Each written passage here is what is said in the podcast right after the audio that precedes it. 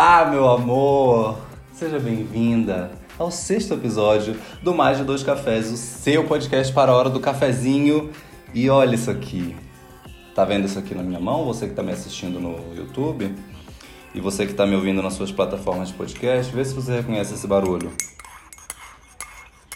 Tem uma xícara na minha mão com uma colherzinha que eu estou mexendo. O quê?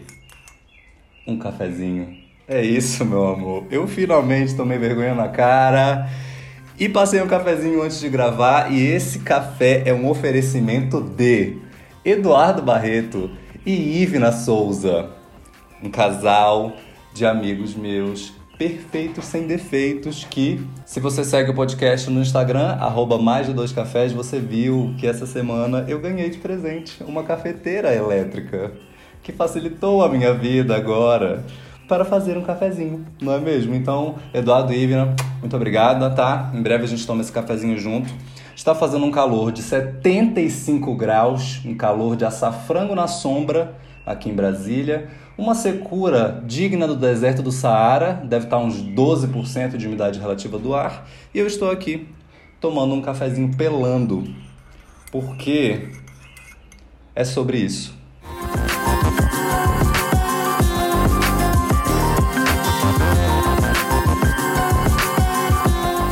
E esse bate-papo nosso de hoje vai falar sobre histórias. É sobre isso que eu queria falar hoje, histórias. Mas como assim, Marcos? Que tema abstrato e vago? É, pode ser que fique um papo meio abstrato, assim, uma coisa bem brisa, louca, de, de sei lá. Mas, uma curiosidade sobre esse tema é que é o seguinte. No episódio passado eu comentei que eu faço anotações, né, dos temas que eu quero abordar aqui. E aí já tem muito tempo que eu venho fazendo essas anotações e tal. E em algumas delas eu faço anotações bem claras e detalhadas sobre o que eu quero falar. Um macrotema, outros microtemas, coisas que eu não quero deixar de mencionar e tudo mais. E toda hora, assim, eu estava anotando coisa lá nesse meu bloquinho de notas. E aí, certo dia eu anotei uma frase, que é o título deste episódio. A sua história é sua. E nesse dia, a única anotação que eu fiz foi essa. Eu só anotei essa frase. E sei lá, fui dormir. Eu acho que eu devia estar. Tá Sabe quando você está prestes a dormir e sua cabeça vai longe? Então, deve ter sido num momento desse que eu fiz essa anotação. Dias depois eu voltei nesse bloquinho de notas e eu li essa frase e eu pensei, o que de acho que eu estava pensando quando eu anotei isso? Eu não fazia ideia. Eu não fazia ideia do que, que eu estava pensando, o que, que eu estava imaginando para esse episódio, sobre esse tema, mas enfim, né? Deixei para lá. Gravei os outros episódios e tal. E aí um dia desse, rolando o feed do Instagram, que eu sou viciado, já falei aqui em todos os episódios, me apareceu esse vídeo do IGTV de um rapaz chamado Robson Rodrigues. Robson Rodrigues é um produtor de conteúdo e a arroba dele é o cara que sente. Depois dá uma conferida lá, ele fala coisas bem legais. E eu conheci ele há muito pouco tempo numa live que a Lorelai Fox, que é uma drag que eu amo, fez um tempo atrás. E nessa live eles debateram o tema de racismo e coisas relacionadas. Aí eu dei o play nesse vídeo do IGTV dele e quando chegou no final, eu lembrei daquela frase que eu tinha anotado no meu bloquinho de notas, a sua história é sua, e eu pensei, é sobre isso. Eu falei, cara, era isso que eu tava pensando. Tipo, na hora que ele foi falando e eu assistindo, eu fui remontando o raciocínio na minha cabeça, que eu já tinha perdido, já nem lembrava mais, e falava, nossa, era exatamente sobre isso que eu tava pensando quando eu anotei aquilo e tal, já nem lembrava mais e tudo mais. E eu terminei de ver o vídeo e falei, nossa, eu vou mandar uma mensagem para ele. E mandei. E pedi autorização dele para utilizar um trechinho aqui para mostrar para vocês, para a gente introduzir essa conversa. Introduzir mais do que eu já estou falando há meia hora aqui introduzindo. Mas vamos lá. Vou colocar o vídeo e o áudio aí para vocês ouvirem e aí depois a gente mergulha mais no assunto. Quem sou eu? Um sobrevivente. Preto, pobre, órfão, cria de favela, pansexual no país que mais mata LGBTQIA+, e pretos no mundo. Eu sou aquele cara que adoram dizer que quebrou as estatísticas. Aos 5 anos de idade, eu fui vestido de mulher e tive minha sexualidade questionada, só porque eu gostava de requebrar até o chão, brincar de casinha e boneca. Eu descobri que eu era preto aos 20 anos, porque no Brasil, país com 54% da população negra, a gente é ensinado a se odiar a negar o próprio cabelo, a negar suas raízes. Eu tive uma adolescência absurdamente violenta e conturbada. Eu já perdi meu pai, minha mãe, minha tia, a pessoa que me criou, minha avó e alguns amigos. E por muito tempo eu achava que Deus não gostava de mim, tanto pela minha história quanto pela minha sexualidade. Mas eu também tive alguns privilégios. Para gente preta, privilégio é acesso. Eu estudei numa das melhores instituições de ensino, sou publicitário, tenho iniciação em neurociência, é, acabei fazendo algumas especializações e no momento que meu corpo necessitava de amor e afeto, eu me aventurei numa jornada linda de autoconhecimento, em retiros, formações em terapias alternativas e descobri que a minha história é a minha maior força. Desde então eu virei um apreciador de boas histórias e descobri que nas vivências a gente pode aprender e transcender. Sei o meu valor, sei o que eu represento, sei o quanto eu posso ensinar para as pessoas pelas vivências que eu não escolhi tê-las, mas escolhi acolhê-las com amor e afeto. Hoje eu sinto que a minha missão de vida é usar o que eu aprendi e o que eu vivenciei para tocar o coração de outras pessoas e ajudá-las a fazer as pazes consigo mesmas, com as suas próprias histórias, aceitando-se viadas, pretas, brancas e o que tiver que ser, porque cada pessoa é única, cada pessoa é transcendental.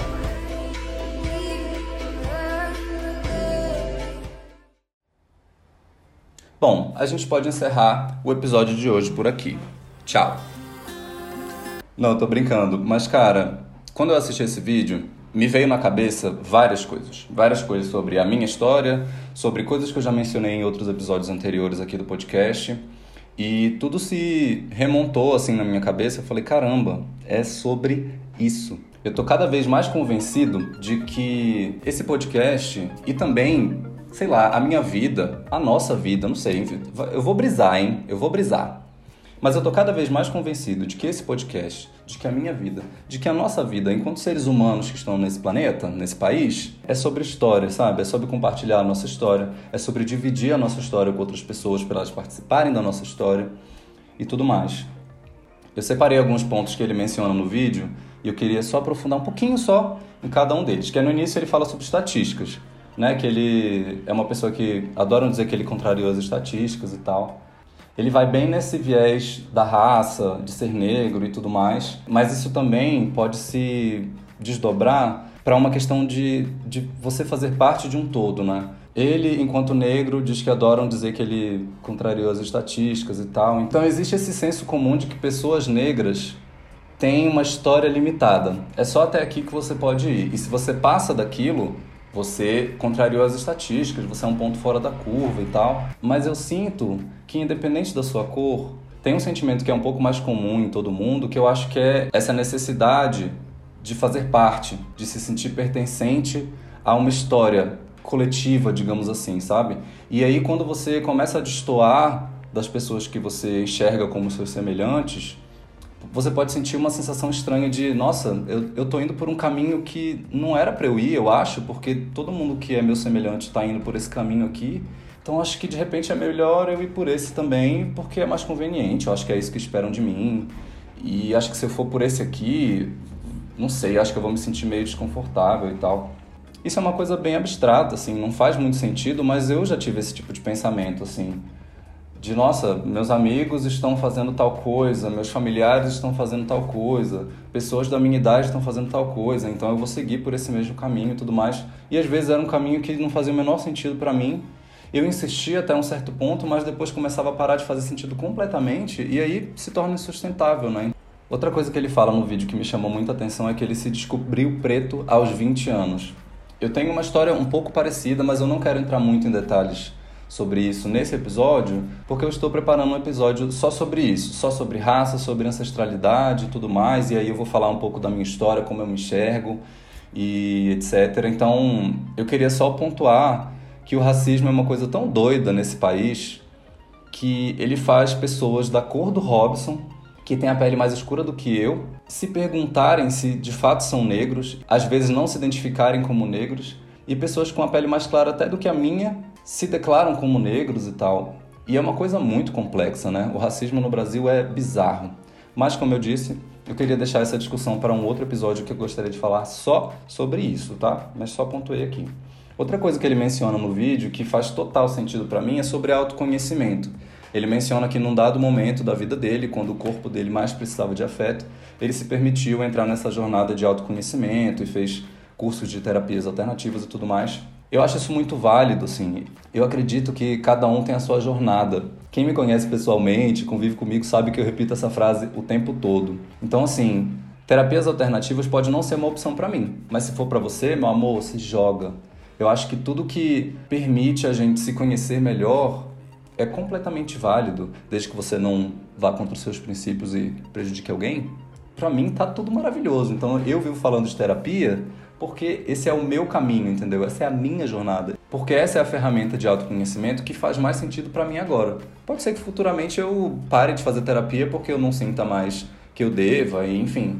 Mas mais uma vez é aquela coisa de não existe uma regra, né? O autoconhecimento não é um caminho igual para todo mundo. Então, se ele fez terapias alternativas, ah, eu tenho que fazer também. Não é bem por aí. Mas o autoconhecimento em si, como conceito geral, digamos assim, isso sim eu acho que é uma coisa que é mais comum e ela de fato deveria ser mais perseguida é, pelas pessoas, sabe? Mais pessoas deveriam ver o autoconhecimento como uma coisa boa e como uma coisa necessária e tudo mais. Mas também não vou cagar a regra na vida de ninguém. Não quer se autoconhecer, não, não se conhece. E, e segue aí na sua vida. A louca, né? Em seguida, ele fala uma das frases que acho que podia resumir assim: minha história é a minha maior força. Quando ele falou isso, pegou bem fundo em mim, porque eu vou entrar um pouquinho mais nesse ponto mais para frente, quando eu for contar a minha história. Às vezes a gente olha para nossa própria história e a gente vê coisas muito ruins nela, das quais a gente não gostaria de fazer parte, coisas que a gente não gostaria de ter vivido. Então, por exemplo, negros, né, convivem o tempo inteiro com racismo e tudo mais, e é uma coisa que é extremamente desagradável, faz muito mal à saúde, mata, etc. E às vezes essas dificuldades fazem a gente se sentir fraco. Chega uma hora que a gente fala, mano, não aguento mais. Essa é a minha maior fraqueza, isso me deixa fraco, isso me deixa triste, isso me deixa mal e tudo mais. Mas quando a gente fala que a nossa história é a nossa maior força, é, eu acho que vira uma chave da gente, sem querer romantizar, obviamente, mas da gente enxergar que o nosso caminho, ele ensina coisas pra gente e com essas coisas que a gente aprende, é que a gente vai ter força, de fato, para seguir o resto do caminho, sabe? Então, eu, por exemplo, tem muitas histórias na minha vida que me marcaram de maneira negativa, sabe? Bem profundamente e de maneira negativa. E às vezes eu tenho esse sentimento de, cara, eu não queria ter vivido isso, eu queria apagar isso da minha história, e tal. Eu queria ter tido outra experiência relacionada a isso ou aquilo, mas já foi. E cada vez mais eu tento olhar para essas histórias que me marcaram profundamente de maneira negativa como uma fonte, na verdade, de conhecimento mesmo, de aprendizado, de olhar e falar assim, beleza, foi uma grande bosta isso que aconteceu. Se eu pudesse voltar no tempo, eu escolheria não viver, mas já que eu já vivi e eu não posso voltar no tempo, eu vou olhar para essa, essa situação aqui com outros olhos. Eu acho que é mais produtivo para mim. Eu sei que é muito difícil, pelo menos para mim. É, não é tão simples quanto eu estou falando, não é tão rápido, mas é um exercício que eu tenho feito, assim, de olhar para pontos ruins da minha própria história e falar assim, ok, foi ruim, mas foi o que foi. E eu preciso transformar isso em algo que não seja tão ruim. Enfim, muita brisa, né? Outra coisa que ele fala, e também tem muito a ver com isso que eu estava falando aqui, é sobre as experiências que ele não escolheu ter, mas escolheu acolher. Isso resume né, um pouco do que eu estava falando agora. Eu acho essa frase muito acertada e é sobre isso, assim. É sobre acolher as coisas que você é, é sobre acolher as coisas que você fez, acolher as coisas pelas quais você passou, que mesmo que te façam mal, elas são parte de você, sabe? Mesmo que elas te deixem fraco e desanimado e traumatizado e blá blá blá, cara, elas são parte de você. E você negar aquilo é muito desgastante. É muito mais desgastante do que você acolher. E eu falo isso por experiência própria. E aí, mais pro finalzinho do vídeo, ele fala que a missão de vida dele é ajudar as pessoas a fazer as pazes consigo mesmos por meio dessas histórias. Se você ouviu o trailer desse podcast, que eu soltei antes do primeiro episódio tal, eu falo uma frase que é a seguinte: Aqui eu pretendo falar um monte de bobagem, contar umas histórias e, quem sabe, até fazer as pazes com as minhas próprias histórias. Olha que poético. A louca. Mas é exatamente isso que eu falo no trailer desse podcast. E quando ele falou isso nesse vídeo, eu falei, mano, é isso, entendeu? Eu estou buscando fazer as pazes com as minhas próprias histórias. Histórias essas que nem sempre eu comento aqui, Mas eventualmente eu penso em várias dessas coisas quando eu estou montando o roteirinho dos episódios, quando eu estou organizando as ideias. E esse exercício tem me ajudado a organizar um pouco melhor a minha cabeça para levar as minhas questões para terapia e tal. Então, essa frase para mim, nossa, quando ele falou no vídeo, eu falei: é isso, fazer as pazes consigo mesmo, com as suas próprias histórias. É o que eu tô tentando fazer.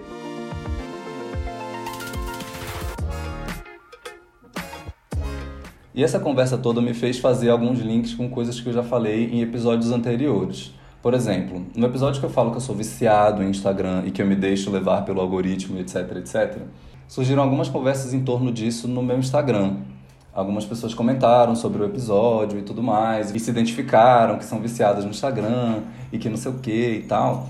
E falaram um pouco sobre saúde mental, sobre se comparar com as pessoas, sobre seguir pessoas que têm um estilo de vida irreal e tudo mais. Essa é uma coisa que eu não menciono no episódio sobre, sobre o meu vício em redes sociais, mas é uma coisa extremamente real. No meu feed, pelo menos, eu já consegui fazer um filtro e criar uma relação diferente com as pessoas que eu sigo. Porque o que a gente mais vê hoje em dia são digitais influencers e produtores de conteúdo que focam em uma vida perfeita, que gira em torno da magreza, do padrão de beleza, da riqueza e do dinheiro e tudo mais. E isso é irreal para algumas pessoas. Então, se você segue aquelas pessoas você passa a se espelhar naquilo, cara, vai chegar um momento em que você vai habitolar e você vai se sentir extremamente frustrado porque, cara, por que, que eu não consigo chegar nesse nível? Por que, que eu não consigo ser essa pessoa? Por que, que eu não consigo ter essa vida e tudo mais? O meu corpo é diferente do dela e tal. Então, eu tenho feito um esforço, já faz um bom tempo, na verdade, que eu faço um esforço de seguir pessoas o mais diversas possível, sabe? Assim, muita gente negra, muita gente gorda, muita gente trans, é, e pessoas negras que não falem sobre racismo, pessoas trans que não falem sobre identidade de gênero, artistas de diversas áreas e tudo mais, pessoas simples, pessoas que não são muito famosas, porque eu sei que é uma coisa na qual eu preciso me ver. Então, se eu sou viciado em redes sociais e eu não me vejo em momento algum nas redes sociais, isso vai dar um nó na minha cabeça. E eu vou querer viver essa história essa história que não é minha, sabe? É uma história que eu tô vendo passar na frente do, do, dos meus olhos, na tela do computador, na tela do celular, mas é uma história que não é minha, que não tem nada a ver com a minha história, mas eu tô consumindo aquilo e inconscientemente eu começo a, a tratar aquilo como um objetivo e como uma expectativa de vida para mim. Isso pode ser muito perigoso. E assim, eu não tô dizendo para você dar um follow em todo mundo que você segue, nas blogueiras perfeitas lá e tudo mais. Cara, segue quem você quiser só toma aquele cuidado de, ok, essa pessoa aqui eu sigo por conta disso e eu preciso filtrar que ela fala tal e tal coisa que eu sei que é irreal e que tudo bem. E isso reforça que a gente precisa seguir no nosso caminho, sabe? Não significa que a gente vai fechar os nossos olhos para qualquer coisa que apareça à nossa volta e negar tudo que está acontecendo ao nosso redor, porque, enfim, também não é por aí.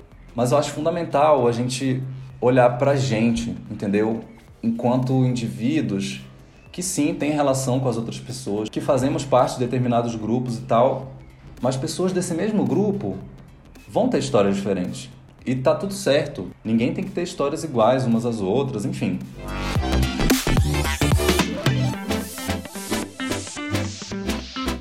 Bom, lá no Instagram do podcast, arroba mais de dois cafés, já segue lá, eu abri um espaço e pedi para as pessoas me contarem qual a história mais importante da vida delas?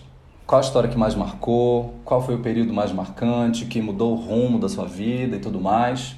E eu recebi histórias muito legais, das mais diversas possíveis, e eu vou ler algumas aqui para vocês.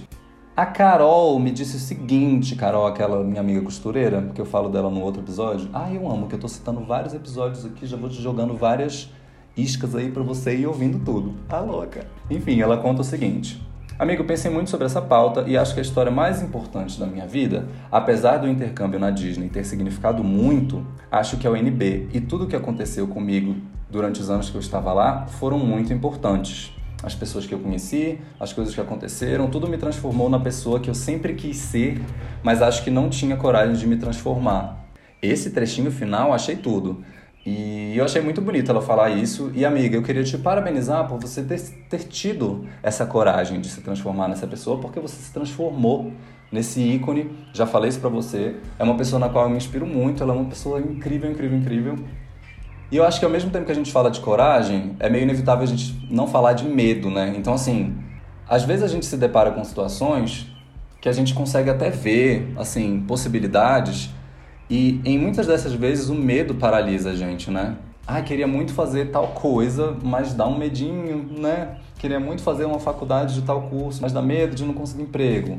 Queria muito não fazer faculdade, mas eu fico com medo da minha mãe do meu pai dizerem isso aquilo e tal. E, enfim, citei exemplos que envolvem faculdade, mas esse medo ele vem em várias situações da vida, né? E é muito difícil lidar com esse medo às vezes, muito difícil mesmo. Eu falo por mim, eu sou uma pessoa bem medrosa, mas o importante é a gente não se deixar paralisar por esse medo, né? O negócio é ir com medo mesmo. A próxima história é da Raquel, e ela fala que a coisa mais importante, mais marcante foi o nascimento do irmão dela. O nascimento do meu irmão, acho que foi o acontecimento mais importante para mim, porque além de ser a realização de um sonho infantil, kkk, eu queria muito e pedia muito por um irmãozinho e tinha que ser menino. Aí, amiga, que pressão que você deve ter colocado nos seus pais, hein? Credo, a louca. Mas foi meio que meu estalo pra vida, sabe? Mesmo que eu fosse uma criança, tinha 8 anos na época, eu entendi que aquele bebê era uma vida muito desejada por nós, que precisava de muitos cuidados e que era uma vida em branco até então. Tudo que a gente vivesse serviria de tijolo para construir uma pessoa. Estou viajando? Talvez. Palavras dela, tá? Não sei o que estou dizendo. Mas foi um aprendizado muito doido e incrível para mim, e me fez amadurecer bastante. Me lembro de pensar novinha, caraca, se meus pais morrerem, quem vai cuidar dele? Ai, amiga, calma, que paranoia. Senti uma responsabilidade bem grande, sabe? E foi meio que um experimento também. Eu via no meu irmão como ele aprendia e como ele nos imitava, o motivo pelo qual ele agia de tal forma, etc. Além de tudo isso, ali nasceu a pessoa que eu mais amo neste mundo. Oh, que irmãzinha fofa você, hein, Raquel? Mas você falou uma coisa muito interessante. Você diz que a vida dele era uma vida em branco até então e que tudo que vocês vivessem serviria de tijolo para construir uma pessoa. E isso é muito doido de se pensar, assim. Às vezes eu fico me perguntando sobre se eu quero ter filhos ou não, e o que me bate mais é essa questão da criação do caráter desse novo ser humano. E eu fico pensando, meu Deus, eu sou a pessoa responsável por criar ali, né? Ensinar. Óbvio que ele vai ter a jornada dele, a história dele é só dele, mas assim, vai ter um período que essa história vai ser responsabilidade minha, né? Como é que eu vou fazer isso aqui? Enfim, era só seu irmão, não era seu filho, mas você como irmã mais velha, né? Eu entendo que você tenha esse sentimento. Enfim, eu acho legal que a história do seu irmão influencia e super faz diferença na sua história. E eu tenho certeza que a sua história também faz diferença na vida da história do seu irmão. Ó, oh, joguei aqui para você refletir. Agora eu vou contar a história da Luana, que contou também uma história de infância e tudo mais, mas essa história é bem uau, louca. Mas vamos lá. A história mais importante da minha vida foi quando eu me mudei com a minha família do Rio de Janeiro para Porto Velho, porque meu pai tinha passado em um concurso. Foi uma viagem de seis dias em um Gol Mil, parando para dormir com meus pais, meu irmão e minha cachorra vira-lata, que vomitou a viagem inteira. Amiga do céu, que caos deve ter sido. Se eu boto Jaime Nelson dentro de um carro durante seis dias, eu não quero nem pensar no que, esse cachorro ia aprontar. Meu senhor. Eu tinha 10 anos de idade e não tínhamos grana nenhuma. Em algumas cidadezinhas que paramos, entramos com a cachorra escondida dentro do porta-malas, porque só os hotéis mais caros aceitavam os animais. Meu Deus, coitada da cachorra. O cargo que o meu pai assumiu em Porto Velho foi o que fez a gente sair da Pindaíba e entrar na classe média. Me marcou demais e eu lembro de cada dia da viagem, da gente comemorando cada placa de divisa de estado que a gente passava. Saímos do Rio, passamos por São Paulo, Mato Grosso do Sul e Mato Grosso. Eu tinha certeza que a gente tinha passado por Minas também, mas esses dias eu olhei o mapa e não faz muito sentido. Agora já não sei se eu imaginei isso ou se meus pais fizeram uma rota meio louca. KKK. E assim, obviamente, dava para ter feito essa viagem em menos tempo, mas por estarem com duas crianças e também pela segurança na estrada, meus pais decidiram não dirigir durante a noite. Imagina, passagem de avião do sudeste para o norte, quatro cabeças naquela época, impensável. Essa viagem foi toda com dinheiro de empréstimo e vendemos tudo que dava para ir. Chegando em Porto Velho, ainda ficamos um tempo almoçando macarrão com queijo todo dia, até o primeiro salário do meu pai cair. Eu fico feliz por ter vivido esses perrengues, porque dá muita experiência de vida, noção das coisas, etc. Mas ao mesmo tempo, fico feliz de ter vivido isso criança, porque hoje em dia ele daria muito pior. Seria dedo no ódio e gritaria. Criança tira tudo de letra, né? Amiga de Deus, seis dias dentro de um Gol Mil. Eu não quero nem pensar. Eu já fui de Brasília para Belém de carro algumas vezes, dá uns dois dias de viagem, 36 horas, sei lá. E eu já achei caótico. Já tive que trocar pneu no meio da estrada, já tivemos que parar em hotel de beira de estrada. Meu Deus, uma confusão. E eu não consigo nem imaginar, amiga. Seis dias, socorro. Mas é bem isso que você falou, né? Criança, dependendo da idade ou dependendo da gravidade da situação, a criança nem tem essa percepção que a gente tem, né? Só vai indo, não tem uma visão meio crítica do tipo, nossa, isso é desagradável, isso não. Sei lá, é só, ah, seis dias de viagem? Ok, seis dias de viagem. Mas como eu falei, não sendo coisa muito grave, né? né? Para não correr o risco de criar um trauma, etc. Realmente criança se adapta muito mais fácil do que a gente. Né? Vamos para a penúltima história, que foi contada pela Ivna, icônica. Obrigada, amiga, pela cafeteira, te amo. Morro de saudade de você. E ela diz o seguinte: Quando eu tinha 26 anos, eu consegui romper uma amizade que me sugava. Era um relacionamento tóxico real, de quase 10 anos. Era uma amiga que sempre me diminuía, me botava para baixo e as coisas dela eram sempre melhores, mesmo que fosse o melhor, pior. Sim, tinha isso. Nossa Senhora, mas que amiga é essa, hein? Ave Maria. Você descreveu um dos piores tipos de gente que existe, na minha opinião, que é o insuperável. Sabe aquela pessoa que você conta uma história e a pessoa não consegue só ouvir a história, ela sempre rebate com uma história dela que é mais e melhor do que a sua? Tipo, nossa, eu ganhei uma cafeteira essa semana. A pessoa fala, nossa, mas teve uma vez que eu ganhei uma cafeteira profissional que tira expresso, pingado e cappuccino. Aí você fala, nossa, legal. Pois é, menina, comecei a gravar um podcast. Aí a pessoa vai e fala: O que? Podcast? Eu uma vez gravei cinco podcasts no mesmo dia, gravei um vídeo pro YouTube, participei de uma live e tal, foi cabuloso. E aí você já começa a ficar: Meu Deus, eu não te perguntei, meu amor. Isso aqui não é uma competição. Credo, eu odeio esse tipo de gente. Cruzes. Enfim, vamos voltar aqui para a história da Ivna. Por conta de uma paixão que eu tinha e que ela dava moral pro cara, mesmo sabendo do meu sentimento, nossa, mas é amiga mesmo essa aí, hein?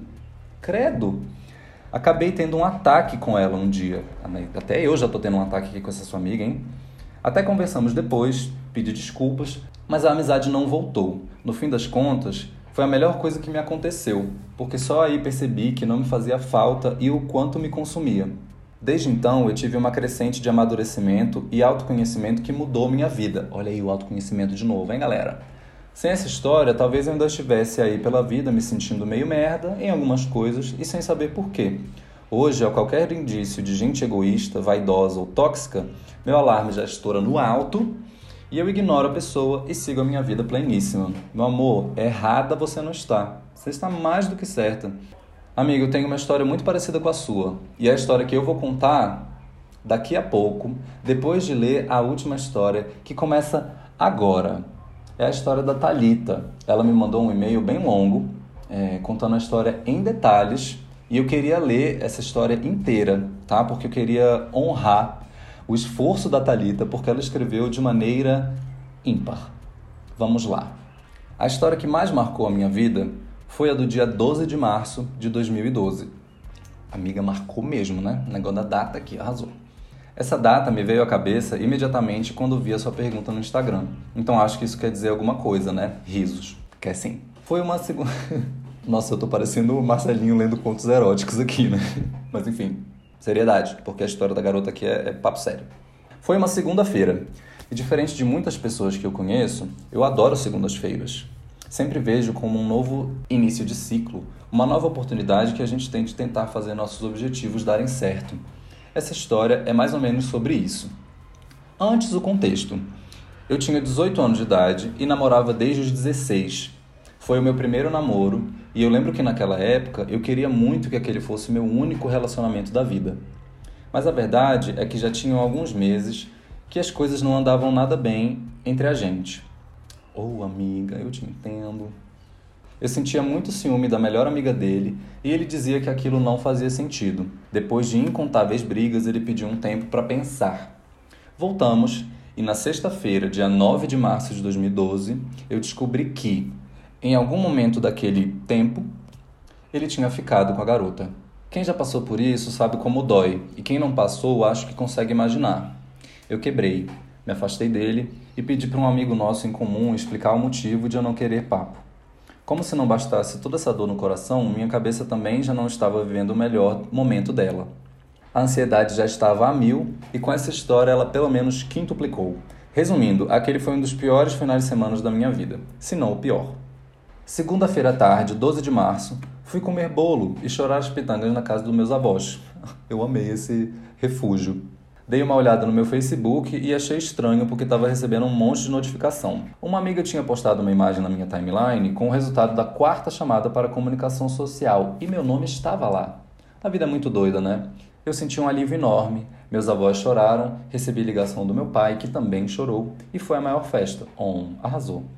Meus amigos ficaram sabendo e prepararam um trote só nosso para comemorar, e ele me perguntou se podia ir junto. Ele quem? O boy ou seu pai? Recebi ligação do meu pai. Ele perguntou se podia junto. Acho que era o boy, né? Não faz sentido ser o pai. Apesar que gramaticalmente aqui tá parecendo que é o pai. Mas acho que era o boy. Enfim, vamos continuar. Eu estava muito feliz, claro, mas muito machucado também. Nunca tinha sido expostas a emoções tão intensas e opostas como naquele dia. Talvez por isso lembre dele até hoje. Naquela segunda-feira emocionante, eu e meu ex conversamos à noite. E amiga, eu escolhi dar a ele uma segunda chance para tentar fazer os nossos objetivos darem certo. Eu não estava pronta para abrir mão daquilo ainda. Ah, e gostei de você falar isso, porque, né, pareceu que eu estava aqui super julgando que você voltou com seu ex e assim, eu sou uma pessoa que não pode fazer esse tipo de julgamento. Mas eu entendo isso. Não estava pronta para abrir mão daquilo ainda? Ei, amiga. Tudo bem, vamos lá. Sou filha de pais separados e isso me marcou tanto que fez com que minha cabeça por muito tempo acreditasse que a única opção possível fosse justamente não se separar, independente da situação. Ai, amiga, que difícil, né? Aquilo que eu estava falando sobre a gente se espelhar nas histórias ao nosso redor, isso é complicado, mas vamos continuar. Nos quase dois anos que se seguiram, eu ainda fui muito ferida e feri muita gente também, principalmente minha mãe, que me via presa naquele vórtex de relacionamento cataclísmico e não conseguia fazer nada para me tirar de lá. Pessoas machucadas machucam. É verdade. Tá dando gatilho sua história, amiga. Mas já tá chegando no final. No final das contas, a minha tentativa de fazer as coisas darem certo deu errado. Tentamos muito até nenhum dos dois querer tentar mais. Hoje é segunda-feira. Naquele 12 de março eu fiz uma escolha. As consequências daquela escolha não resultaram como eu esperava que tivesse sido na época. Não estamos mais juntos, mas somos bons amigos. Só que não acho que essa é uma história de superação e nem quero que seja. Trago em mim até hoje algumas cicatrizes latentes. Claro que sou mais madura e não me vejo repetindo vários padrões que eu emiti aos 18 anos, mas essas são marcas que ficam incorporadas muito profundamente na gente. Não é sobre conviver pacificamente com elas, é sobre entender que acaba sendo preciso viver apesar delas. Hoje é segunda-feira, tenho a oportunidade de sentar e guardar aquele dia em palavras não que eu não tenha revisitado ele antes, foi pauta de muitas sessões de terapia no passado, muitas mesmo. Mas essa é a primeira vez que colocam ele em palavras concretas, em conceitos encadeados, com sujeito, verbo e predicado. Organizei as ideias sobre o melhor e o pior dia da minha vida, os dois ao mesmo tempo. Tirei um momento para refletir mais profundamente sobre aquelas 24 horas e tudo o que elas significam para a minha história, quase 10 anos depois. Antes tarde do que mais tarde, não é mesmo? Hoje é segunda-feira, Está tarde e amanhã o meu ciclo recomeça. Preciso acordar cedo para trabalhar. Boa noite. Amiga, isso aqui dá um livro, você sabe, né?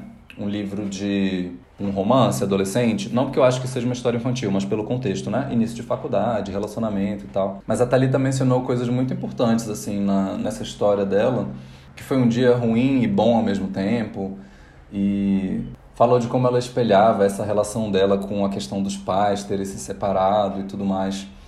E é muito doido isso, é muito doido mesmo. E eu queria agradecer a Talita por ter mandado esse texto, por ter tirado esse tempinho para escrever isso aqui para mim, para gente.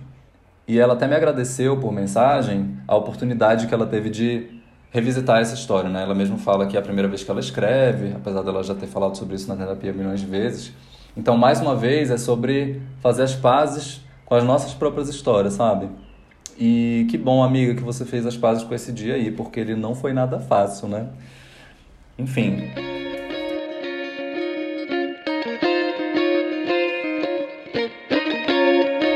Agora, meus amores, eu vou contar para vocês uma história marcante da minha vida.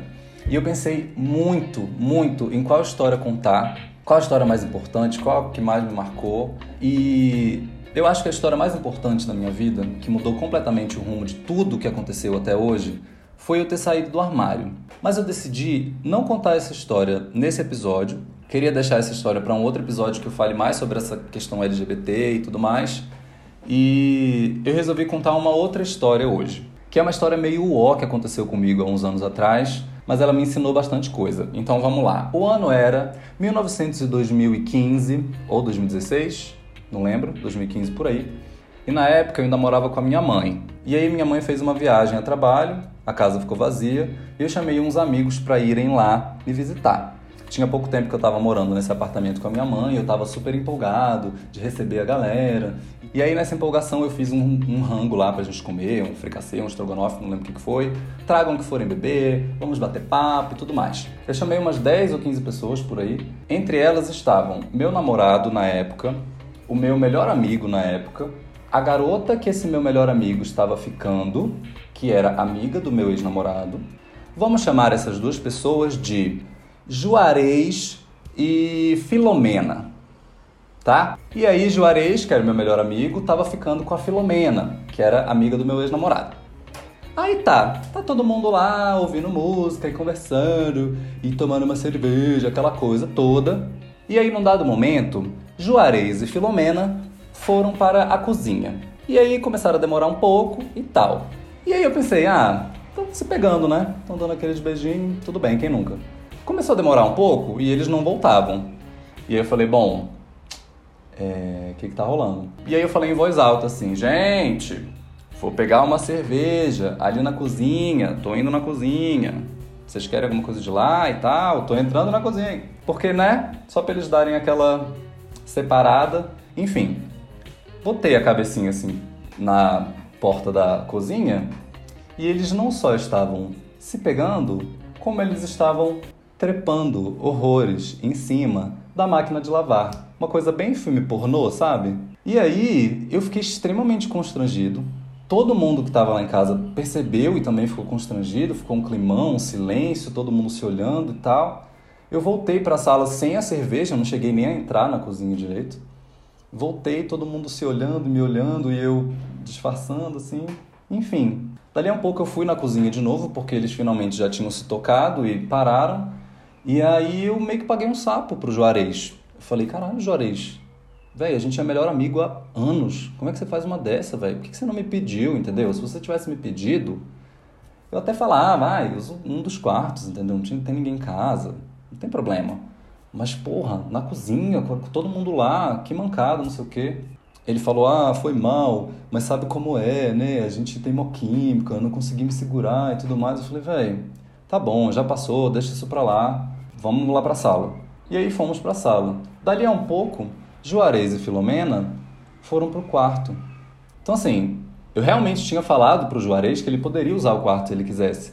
Mas eu falei meio que da boca para fora, né? Eu achei que ele fosse entender que não era de fato para ele usar o quarto se ele quisesse. Porque agora ele já tinha feito aquele escândalo lá na cozinha. Mas enfim, ele foi pro quarto com a Filomena e eles não só voltaram a transar, como eles começaram a fazer o maior escândalo, com tapas e gritos para todo mundo ouvir perfeitamente, nitidamente.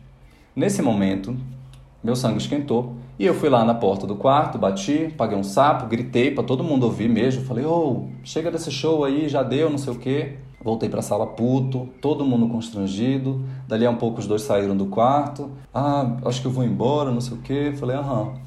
Fui deixar o Juarez lá embaixo. E aí eu com a cara desse tamanho, já não falei mais nada. E ele, mais uma vez, não pediu desculpas. Ele falou assim, cara, por que, que você tá puto? Você falou que podia usar o quarto e não sei o que lá. Eu falei, cara, de fato, eu falei que você poderia usar o quarto, mas eu achei que você teria o mínimo de bom senso de não usar o quarto, e muito menos da forma com que você usou e tudo mais. Não, mas pô, você falou, e eu só fui para lá porque você disse que podia e tudo mais. Desculpa aí se você ficou ofendido, mas é como você falou, eu achei que era de boa e tal. Poxa, amor, noção nenhuma, né? Mas enfim, e aí, como a Ivna mencionou na história dela, a gente se afastou, é, a gente parou de ser amigo, assim. E até hoje, Juarez nunca teve coragem de vir falar comigo e me pedir desculpas, de verdade. Teve uma vez que eu fui numa festa e ele tava com a namorada dele, que era outra pessoa, já não era Filomena. Nem chegaram a namorar, eu acho, Juarez e Filomena, não sei. E a namorada dele, nesse dia, veio falar comigo com quem eu nunca tinha falado na vida. E ela, meio bêbada, falou assim: ah, que ele sente muito sua falta, que ele sente muito pelo que aconteceu, não sei o que lá, ele gosta muito de você. E eu, assim, ai, Mori, caguei, sabe? Depois de um tempo, eu parei de guardar rancor. De fato, eu não guardo rancor de Juarez. Eu espero que ele tenha aprendido alguma coisa com essa história. Espero que ele tenha evoluído como ser humano de lá para cá. Mas foi uma coisa que eu olhei depois para essa história de longe e eu falei assim, ok, eu acho que isso aqui é o final de um ciclo, de uma amizade que eu não quero mais. Não desejo mal, mas eu não acho que faz sentido algum ainda ter essa pessoa por perto. E assim, eu sempre fui uma pessoa que teve muita dificuldade em me impor, em dizer não. Eu faço o que for preciso para evitar conflito. E essa foi uma das primeiras situações na minha vida em que eu fiz esse esforço de falar não, de me impor, mesmo que isso fosse gerar um conflito. E gerou. Ficou um mó climão, a gente meio que brigou. Eu perdi essa amizade, que hoje eu já não sinto falta, mas durante um tempo eu me cobrei assim, eu fiquei, caraca, eu tinha que falar com ele direito. Eu podia dar uma chance, porque a gente era amigo e agora a gente não é mais. É, então essa foi uma das primeiras vezes que eu falei, cara, eu não posso engolir qualquer história. Eu não posso engolir qualquer coisa, porque as pessoas vão tomar decisões por mim e vão levar a minha história para um outro caminho que eu não quero. Então essa questão de dizer não e de me impor sempre foi uma questão muito forte na minha vida, assim, no trabalho, com amizades, em relacionamento, família, e, enfim. Essa história do Juarez e da Filomena não é a história mais importante da minha vida. É, não é a história que mais me marcou. Tem outras histórias muito mais importantes e mais marcantes. Mas eu escolhi contar essa história aqui hoje nesse episódio porque ela me ensinou muita coisa. E assim, óbvio que depois dessa história eu tive situações em que eu ainda tive medo de me impor, eu ainda tive medo de dizer não, eu ainda fiz de tudo para evitar conflitos e tal. Me meti em muita roubada por não saber dizer não, por engolir as coisas pra, só para evitar conflito. Mas depois que eu vi essa história acontecendo na minha frente, ficou um pouco mais claro para mim que eu preciso decidir as coisas por mim, sabe?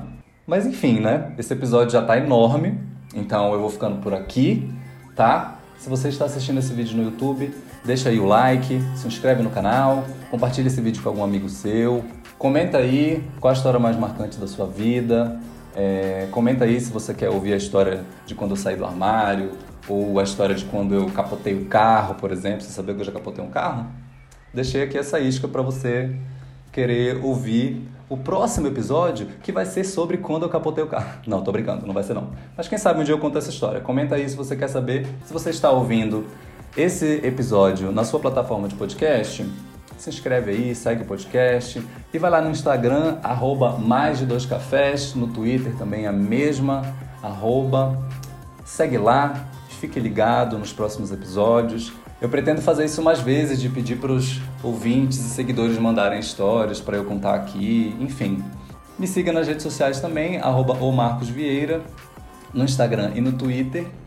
Então é isso, meu amor. Até o próximo episódio. Beijo!